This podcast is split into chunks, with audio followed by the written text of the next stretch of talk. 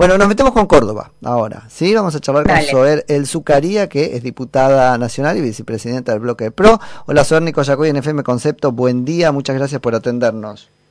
Buen día, un gusto conversar con ustedes. Soer, bueno, ¿formas parte de la Argentina o no? No entendí.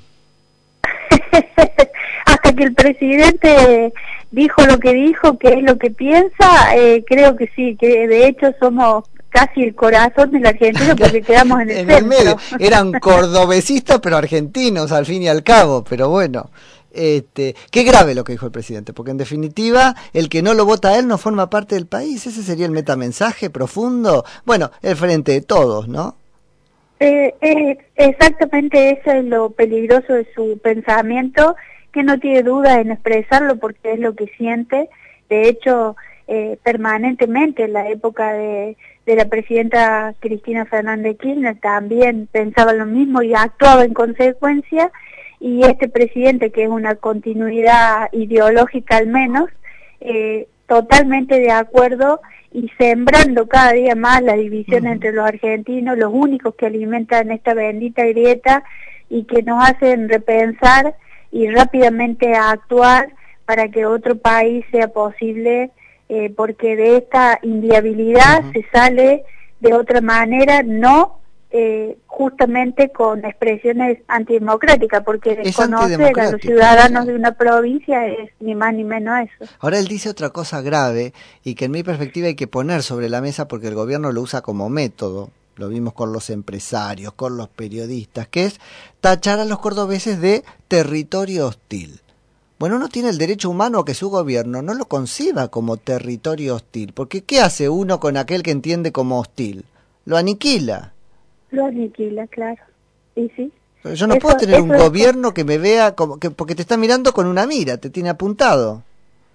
Eh, eh, pero por supuesto, eso es la matriz ideológica y como el cordobés no se doblega y lo que quiere este gobierno es eh, doblegar a los argentinos.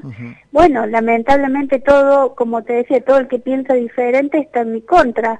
Fíjate, la, la docente que hace poco tiempo nos llegaba a través de las redes sociales de la provincia de Buenos Aires, cuando doctrinaba a sus alumnos, ponía como ejemplo a Córdoba, que era todo lo que está mal, ¿no? Ah, sí, sí. Ella tenía una casita ahí, pero sufría, pobrecita, cuando iba, porque este, los cordobeses no querían a Cristina. Así es, así es. No, no, es tremendo. La verdad que es tremendo. Eh, ustedes presentaron una este, declaración, proyecto de declaración en la Cámara de Diputados. Exactamente, presentamos un repudio a las declaraciones del presidente, me acompañaron todos los diputados nacionales de la provincia de Juntos por el Cambio y además todo el bloque del PRO, porque entendemos que, bueno, hoy es Córdoba, mañana o los periodistas o, los empresarios o todo el tiempo esta lógica dominante que no es ni más ni menos que el pensamiento totalitario del país y ahí es donde está el riesgo. estos se quedaron viejos con eso de que el, Estado aparece cuando doblega el enemigo interno. Sí, bueno, pero el enemigo interno ya está doblegado, el Estado existe y ahora no es no que cualquier disidencia es un enemigo interno. Así es, peligrosísimo ese razonamiento y más en manos del presidente quien nos debe asegurar las garantías y los derechos de todos los ciudadanos. Vos decías, como al pasar al principio, que ya había pasado con el gobierno del kirchnerismo, con, con los anteriores, y que por eso los habían tratado mal. Bueno, en, eh, ¿a, qué te estabas refiriendo? ¿Hace diferencia con los números en la coparticipación? ¿No les dan obras? ¿El tema de los gendarmes? ¿A qué te referías? Y todo junto, porque fue consecuentemente una darnos la espalda constantemente. La, sobre la coparticipación, en esa época de Cristina no recibíamos un peso. De hecho, la nafta más Córdoba se pagaba en Córdoba porque el entonces gobernador debió crear un impuesto al combustible para poder pagar los sueldos de los empleados públicos o hacer alguna obra en la provincia. Eh, lo, lo que está, digamos, ese es desconocer el federalismo, que es un derecho las provincias somos preexistentes al Estado Nacional. Y hoy somos la provincia que más aporta al fisco por lo que representa eh, nuestro PBI. Entonces, la verdad que no se entiende desde ningún punto de vista. ¿Qué más aporta en términos porcentuales o en absoluto? En términos porcentuales. Ajá, ok. Y recibe este poco. Esa ¿Cuándo se va a terminar de dar, no es cierto, esa, esa discusión por la coparticipación? Sí, tiene que darse en algún momento en un gobierno que esté dispuesto a afrontar esa discusión y que haya una nueva o se la tienen que arrancar o se la tienen que arrancar las provincias. el gobierno nunca va a estar dispuesto. ¿Cómo es que te dicen nunca es momento? O porque la vaca es gorda, o porque la vaca es flaca pero se tiene que hacer a través de los consensos. Tuvimos un pacto fiscal que fue suscrito por todas las provincias argentinas, cuyo segundo paso era esta reforma en la ley de coparticipación, y había un camino para, para dialogar y una mesa para concertar esas decisiones. Luego, bueno, decir los de la, madurez. Los de la época de Macri. Sí, señor. Y que después borraron con el codo. Y apenas asumió este gobierno, los gobernadores suscribieron volver hacia atrás. Ahora, hay gobernadores a los que les encanta estar sometidos al poder de la billetera.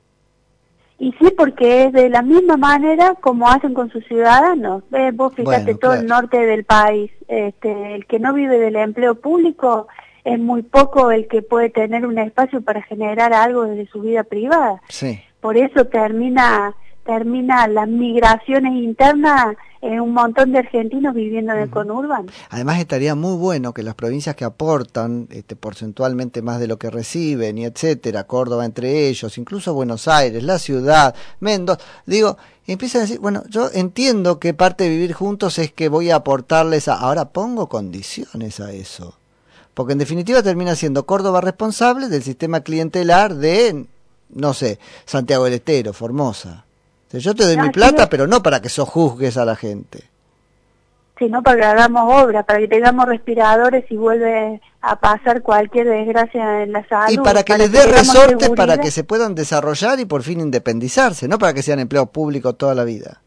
Por supuesto, por supuesto, y bajar la presión tributaria y bajar, bajar todos los niveles que asfixian e impiden que progresemos como país. Sí, ojalá eso se, se pueda, ¿no es cierto? Vamos a ver. Este, la, veo difícil. ¿Cómo está la carrera electoral en Córdoba? Pues tuvieron ahí un, un cimbronazo, si querés una crisis de, de, crecimiento, pero crisis al fin. La oposición la pudo más o menos surfear y ahora está junta. ¿Cómo es? Sí, por suerte todos juntos por el cambio estamos trabajando muy bien. Tuvimos una, unas pasos, pero absolutamente maduras, sin ningún tipo de intercambio negativo, todo lo contrario. Y hoy trabajando todos juntos porque este domingo eh, Córdoba va a aportarle al Estado Nacional o a la Cámara de mm. Diputados seis, seis nuevos representantes de nuestra provincia y va a renovar los dos senadores que tenemos. Así que la verdad estamos tranquilos porque estamos interpretando a los cordobeses, estamos escuchando a los ciudadanos y estamos haciendo lo mejor posible para representarlos. Son, no sé qué encuestas tener, pero se me ocurre que es paradigmático lo que pasa con ustedes en Córdoba, que es que deben ser el, el espacio o el distrito que más este, retiene para el espacio los votos de, de todos los sectores internos, ¿no? Buenos Aires, este, bueno, ahí está peleando, a ver este, cuánto Manes efectivamente retiene, cuánto retiene López Murphy en la capital, pero los componentes de Juntos por el Cambio en Córdoba retendrían casi todo. Sí, sí, porque nosotros ponemos en juego cinco diputados y dos senadores y según las últimas indicios y encuestas que tenemos, estaríamos renovando los cinco diputados y peleando con decimales, uno más, y por supuesto los dos senadores reteniéndolo. Sí, yo creo que Córdoba, la verdad que confía mucho en Juntos por el Cambio, eh, estamos eh, madurando también como opción provincial y estoy convencida que a futuro seguiremos respaldando la profundidad del cambio y la transformación que necesita Argentina. ¿Y cómo queda el espacio del gobernador en esa, eh, eh, en esa paleta de propuestas? Porque se va a desdibujar para un lado o para el otro, ¿no? Y sí, el gobernador, por más que sea peronista, este, ha quedado en un juego cruzado, eh, porque por primera vez en primera se ha dividido el peronismo entre los los kirchneristas y el peronismo tradicional. El de Córdoba es un peronismo más republicano, pero este, entendemos que, bueno, hay un cambio de época también y que si somos adultos eh, y eh, podemos ser racionales y dejar los ego de lado, podemos tener la oportunidad de gobernar la provincia también. Pero el electorado de Córdoba lo está poniendo contra las cuerdas para que explique algunas colaboraciones que hizo con el oficialismo en los votos, sobre todo en el Senado. Sí, por supuesto, eso pone en jaque siempre en las elecciones nacionales el resultado es absolutamente diferente a las elecciones provinciales. En eso el cordobés es muy crítico y por supuesto que hoy más que nunca se pone en evidencia esta, el comportamiento de la dirigencia política. Soer, te agradecemos mucho como siempre la charla. Por favor, un gusto. Un gusto grande, Soer El Zucaría, que es diputada nacional y vicepresidenta del bloque del PRO.